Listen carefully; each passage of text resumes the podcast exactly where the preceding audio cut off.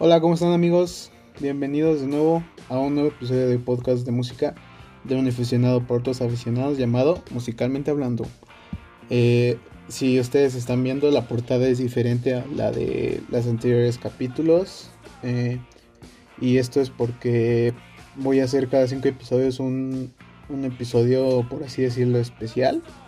Es la misma dinámica, simplemente son artistas que yo considero como leyendas musicales, que su peso en la industria musical ha sido muy, muy, muy, ¿cómo decirlo?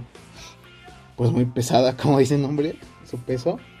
Han tenido mucho auge de popularidad eh, hace mucho tiempo, o sea, en, en épocas anteriores, pero pues aún están en la boca de muchos y sin duda la industria musical no sería lo que es hoy. Entonces, cada cinco episodios voy a llamarlo musicalmente legendarios. Sí, claro que sí. Y bueno, les doy la bienvenida a este episodio. Eh, eh, yo soy Emiliano Miguel y pues vamos a comenzar, ¿no? Y bueno, ahora que expliqué esto, eh, pues espero que todos se encuentren bien y que se estén cuidando de una manera muy adecuada. vamos a comenzar con este nuevo episodio de este podcast.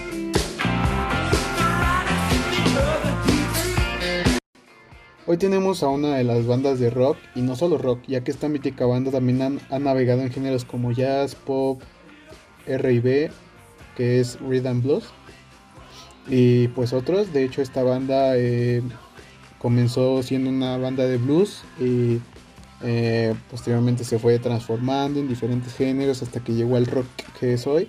Que no es tan pesado, es un rock tranquilo, pero de vez en cuando se aloca, ¿no? Eh, esta banda ya debe ser muy conocida, espero que pues todos la conozcan. Eh, yo hablo de los Rolling Stones, ¿no? Este episodio va a ser de los Rolling Stones. Los Rolling Stones es una banda surgida en los 60s en medio de un auge de bandas de rock y blues en Estados Unidos y en Reino Unido, de donde ellos provienen, de Reino Unido. Esta banda, esta banda ha dado mucho de qué hablar en su larga trayectoria y es inspiración no solo para nuevos artistas del mismo género, sino también de otros ámbitos como por ejemplo en la, revista Rolling Stone eh, que presenta artistas musicales de diferentes géneros actuales eh, que han marcado algo nuevo en la música eh, en este espacio de expresión en todo tipo de música alrededor del mundo pues se, su nombre se fue inspirado en esta banda y en, en unas canciones de otros grupos no Así como su trayectoria, la historia de esta formación británica ha sido demasiado larga y ha pasado por diversos cambios que para bien o para mal hicieron que se posicionara como una de las bandas de rock más legendarias de toda la historia musical. Y pues comencemos por el inicio, ¿no? Antes de llamarse The Rolling Stones, hubo un pequeño grupo de blues en el año 1960 llamado Little Boy Blue y posteriormente The Blue Boys. Este grupo surgió después de que Mick Jagger, el legendario Mick Jagger, el cantante de esta agrupación, se encontrara de nuevo con un viejo amigo en un tren. Este amigo era Kate Richards y comenzaron a hablar de sus preferencias musicales. Ambos coincidieron en muchas agrupaciones y artistas de la música negra americana de la época. Artistas como Chuck Berry, Bob, Bob, Diddley, perdón, Bob, Jimmy Wright, entre otros exponentes del género blues y rock and roll en Estados Unidos, y pues como en el Reino Unido no había muchas bandas de ese tipo más que The Beatles, pues ellos eh, pues decidieron iniciar una, ¿no? En la escuela, uno de los amigos de Kyle Richards llamado Dick Taylor compartía la misma pasión por la música y ahí fue cuando estos tres, eh, estos tres chicos, Kate, Mick y Dick, comenzaron esta agrupación de blues y rock and roll.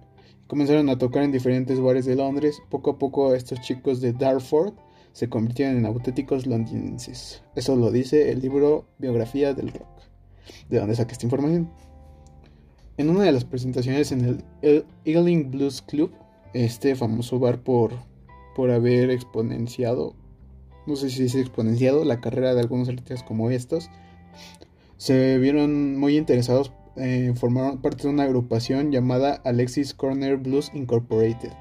Eh, esta, esta como agrupación eh, este, recogía a los, a los artistas de blues más importantes, o bueno, más populares eh, y no conocidos por el famoso artista de blues Alexis Corner.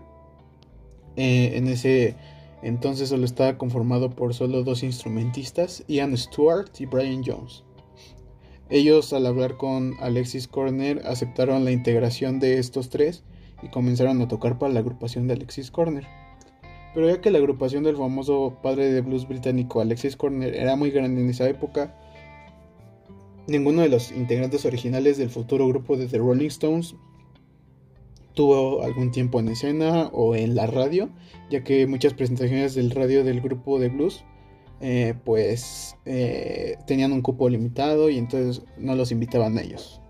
Viendo esto y queriendo formar, queriendo fama como grupo, en 1962 crearon la banda The Rolling Stones, conformada por Mick Jagger, Brian Jones, Keith Richards, Bill Williams, Mick Aboyer y Charlie Watts. Buscando fama y un representante que confiara en ellos, comenzaron a tocar los temas más famosos de los representantes del rock and roll de los 60 como Chuck Berry. Incluso agregaron un cover de la canción Carol de Chuck Berry. Aquí les pongo un cacho.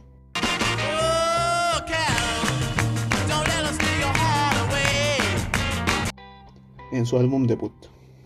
Eh, hablando de su álbum debut, eh, es para a mi consideración uno de los mejores álbumes debut del rock and roll y R&B, Rhythm Blues, a mi consideración, ¿no?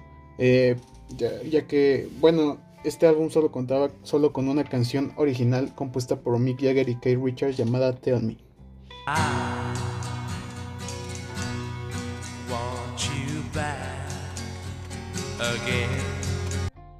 Este álbum de covers especialmente se llamaba The Rolling Stones y eh, es con la que se presentaron al público. Estaba compuesta por 12 canciones. Mientras daban presentaciones y generaban fama alrededor de Londres, Dos de sus integrantes se separaron de la agrupación, Dick Taylor para formar una banda llamada Pretty Things y el baterista Mick Aboyer para formar parte de los Kings. Y Tony Champ tomó su lugar en los tambores, pero su fama le duró muy poco, pues le cedió las baquetas a Charlie Watts, que era el multiinstrumentista de la banda. Brian le contó de su grupo a un publicista llamado Andrew Odham y a su socio Eric Easton, quedaron impresionados por su personalidad y el nivel artístico de la agrupación en escenario. Eh, este nivel artístico se puede ver especialmente en Mick Jagger, que en el escenario es como, es como ver una obra de teatro, ¿no? Él es muy, muy dinámico, se la pasa moviéndose y junto a él los guitarristas, todos se la pasan moviéndose, ¿no? Y pues ellos quedaron impresionados por su nivel artístico decidieron presentarlos con una estrategia de publicidad impecable, impresionante. Fueron presentados como la antítesis de los Beatles. ¿Qué son antítesis? Lo contrario, ¿no? Los Beatles eran los chicos buenos y con la personalidad de transgresor de Mick Jagger, los Rolling Stones se, convertían en los chicos malos, ¿no? Hubo una rivalidad entre los fans de estas dos bandas, pero en realidad no existía una rivalidad entre ellos. The Rolling Stones tocaban blues y The Beatles tocaban rock and roll pero sonaban similar para la época. De hecho, The Rolling Stones utilizaron una canción de The Beatles de, que fue donada por John Lennon y Paul McCartney para ellos, que se llama I Wanna Be Your Man. I wanna be your man. Parece que uno de sus integrantes se tomó demasiado en serio lo de ser chicos malos Muchas veces encontró droga en los lugares que se quedaban estos chicos, pero su música no fue manchada ni por esto ni por todas las malas decisiones que ellos tomaron como jóvenes, pues desde un inicio se dieron a conocer en contra de las reglas y las drogas eran una parte de ello, pero todo llegó a su límite cuando en 1969 Brian Jones murió de sobredosis, uh, haciendo que cediéndole lugar a Mick Taylor. En sus primeros álbumes como banda se dejaron llevar por la rivalidad que sus fans generaron con The Beatles y utilizaron su música para generar más polémica, pero ellos seguían negando una rivalidad real con ellos, simplemente era como publicidad. En su segundo álbum, The Rolling Stones 2, la mayoría de las canciones ya eran compuestas por Mick y Kate, y en 1966 cambiaron su estilo de blues con el que iniciaron por un rock más pesado, con el álbum Aftermath, el mítico álbum Aftermath. Contaba con una canción muy conocida de este grupo llamada Painting Black.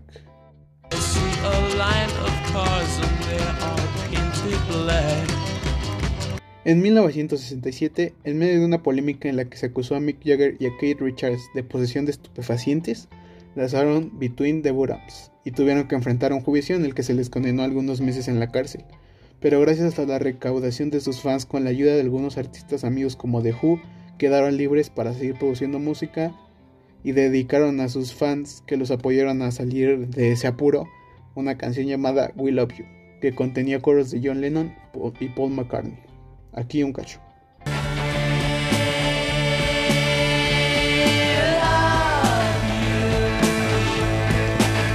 Antes de los de que acabaron los 60 alcanzaron el éxito, el éxito, por todas partes con su álbum titulado Let It Bleed, una parodia de la canción de los Beatles Let It Be, y con una recaída con su LP Their Satanic Majesty Request, un álbum un poco muy un poco muy psicodélico, un, este, un álbum muy psicodélico eh, que pretendía competir con el álbum Sgt. Pepper Lonely Heart Club de los Beatles, pero obviamente no lograron hacer nada eh, ya que Sgt. Pepper Lonely Heart Club es como el álbum más exitoso de los Beatles, o no el más exitoso, pero el que mejor críticas tiene. Eh, pero gracias a que sus fans ya no querían esa controversia, las críticas de copia y, de poca creatividad fueron muchas, entonces eh, decidieron dejar en paz eso de la rivalidad contra los Beatles. Y bueno, Después de eso, entramos a los increíbles años 70 de los Rolling Stones, una década, una década de éxitos, comenzando con su propio sello discográfico y con un álbum en, 1971 llamado Sticky Fingers, con el legendario, legendario logo de la boca sacando la lengua, un diseño de Ruben Masur que erróneamente ha sido, mm, ¿cómo decirlo? Ha sido conocido por, o sea, Perdón, no tengo palabras. Es como. El diseño se pensaba que era de Andy Warhol, pero en realidad es de otro artista llamado Ruby Masur. Bueno, llegamos a 1973 con uno de sus álbumes más subestimados en un inicio. Eh, estoy hablando de Goat's Head Soap, pero con el paso del tiempo los fans aprendieron a apreciar ese diferente estilo de canciones, como A Hundred Years Ago, que a mi parecer, bueno, en mi opinión, es tal vez una de mis tres canciones es una de las tres canciones favoritas de, este artista me gusta demasiado esta canción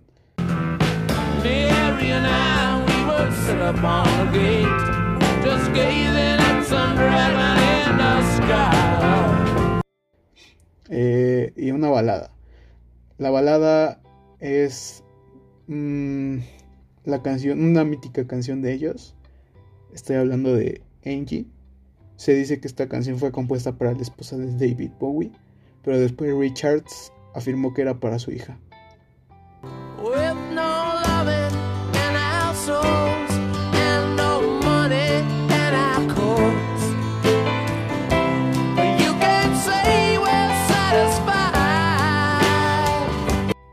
Ahora vámonos a 1978, uno de los mejores álbumes de su extensa discografía titulado Some Girls. Este álbum contaba con canciones disco como rock. Un ejemplo, perdón, contaba con canciones disco y también con canciones de rock. Un ejemplo son las canciones de Beast of Burden y Miss You, con las que alcanzaron el número uno en los discos más vendidos del año.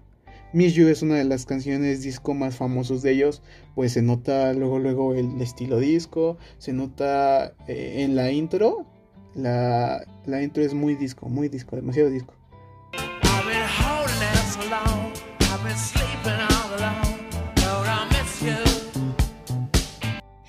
Ahora, solo quiero que cierres los ojos y te imagines bailando tú en tu soledad con esta canción.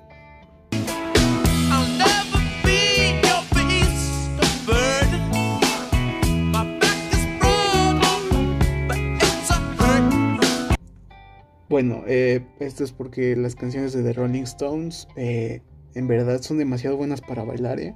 Todas, todas, casi todas. Yo alguna vez he bailado con ellas solita en mi casa, pero pues, esa es otra historia, ¿no? Les recomiendo que bailen con sus canciones.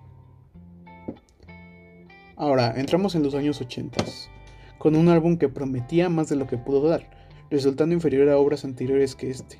El álbum titulado Emotional Rescue pero se recuperaron al siguiente año con Tattoo You y singles exitosos como Star Me Up. Start Me Up también es una buena canción, es tal vez la segunda, mi segunda favorita o tal vez la tercera. Eh, por así decirlo, mi top es primero es Beast of Burden, después es A Hundred Years Ago y después Start Me Up. Esas son mis tres canciones favoritas de esta agrupación. Coméntenme ustedes cuáles son las suyas.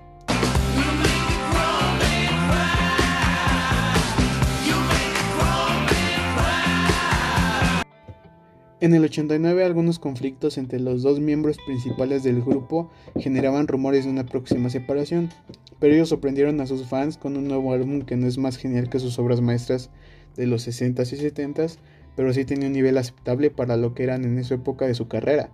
Este álbum se llama Steel Wheels y en ese mismo año, eh, en medio de la polémica de su separación, eh, ingresaron al Salón de la Fama del Rock and Roll y fue hasta 1994 que reaparecieron con nuevo material, un álbum titulado Voodoo Lounge con canciones como Moon Up, You Got Me Rocking, Art of Tears, entre otras.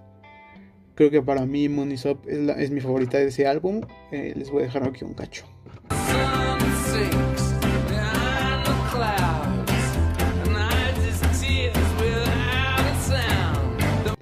Fue en 2005 cuando hicieron una gira alrededor del mundo y también presentaron un nuevo álbum titulado A Bigger Bang, con su baterista Charlie Watts de regreso y aún con los dos principales artistas de la agrupación Jagger y Richards liderando, creando canciones como Let Me, Down, Let Me Down Slow, que es una canción muy buena de este álbum, se la recomiendo.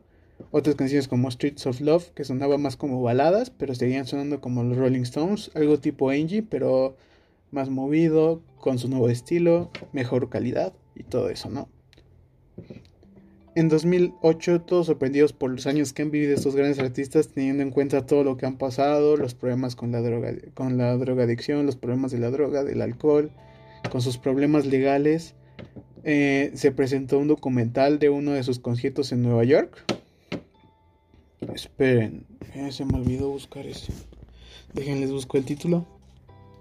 Ah, el, documental se llama Shine a Light, eh, que, también eh, la producción fue entre Martin Scorsese y Mick Jagger, ya que Mick Jagger, eh, algo que no sabemos de él, o casi nadie sabe, es que él también está muy metido en otros ámbitos artísticos como lo es el cine. a él le gustaba producir películas y cortos y en 1970 protagonizó Performance, que, también escribió, ese es como un pequeño corto, ¿no? En 1992 actuó en Free Jack, dirigida por James Robinson, y además de los Grammys que ha ganado en el ámbito musical con su agrupación, también ha ganado el Globo de Oro y fue nombrado caballero por el Imperio Británico. En 2016 presentaron un nuevo álbum recopilatorio de pioneros de la música blues llamado Blue and Lonesome, y anunciaron una última gira como banda y se presentaron en el Foro Sol cuando visitaron México en 2016. En 2018 eh, produjeron y vendieron su vinilo, su caja de vinilos de estudios de sus mayores éxitos en toda su historia. Se tituló The Studio Album Vinyl Collection y tiene canciones desde 1971 hasta 2016. En 2019 su canción Doom and Gloom apareció en Avengers Endgame, en la escena en que están construyendo la máquina del tiempo para encontrar las gemas del infinito de nuevo.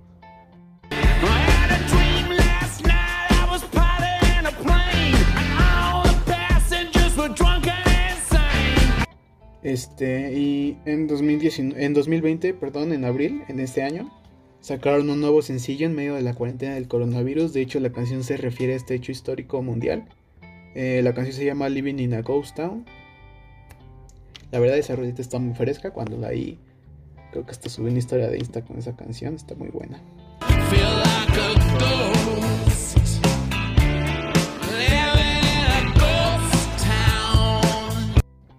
Eh, una polémica muy muy grande, muy agresiva surgió alrededor de Mick Jagger después de que estaba en la lista entre los supuestos clientes de Jeffrey Epstein en un caso de pedofilia, en el que el grupo de hackers anónimos dio a conocer la lista de clientes de, Jeffrey Epstein, que es acusado por varios cargos de pedofilia y tráfico, tráfico sexual.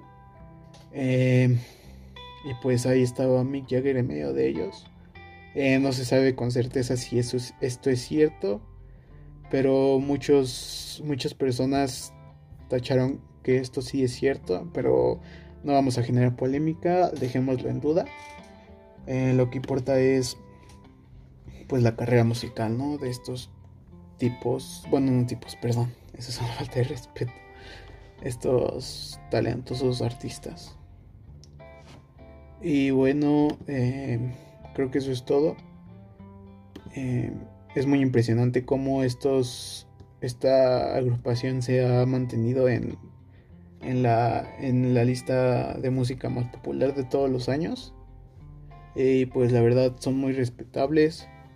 Eh, lo que comenzó como una banda de, de jóvenes irresponsables se convirtió en, en uno de los hitos musicales más legendarios de todas las épocas. Y bueno, creo que eso es todo por hoy. Eh, espero que les haya gustado esta dinámica. Déjenme eh, en los comentarios a quién creen que vale la pena que hagamos un episodio de legendariamente musical. Eh, ¿Ustedes qué opinan de estos artistas? Déjenme saberlo en los comentarios y bueno, espero que estén muy bien. Ah, sí, cierto. Puede escuchar que está un poco más, un poco cambiado mi audio y eso es porque yo estoy grabando con otros audífonos. Espero que se escuche mejor. Eh, también déjenme saber si se escucha mejor. Y bueno, eso es todo. Nos vemos el siguiente jueves. Bye.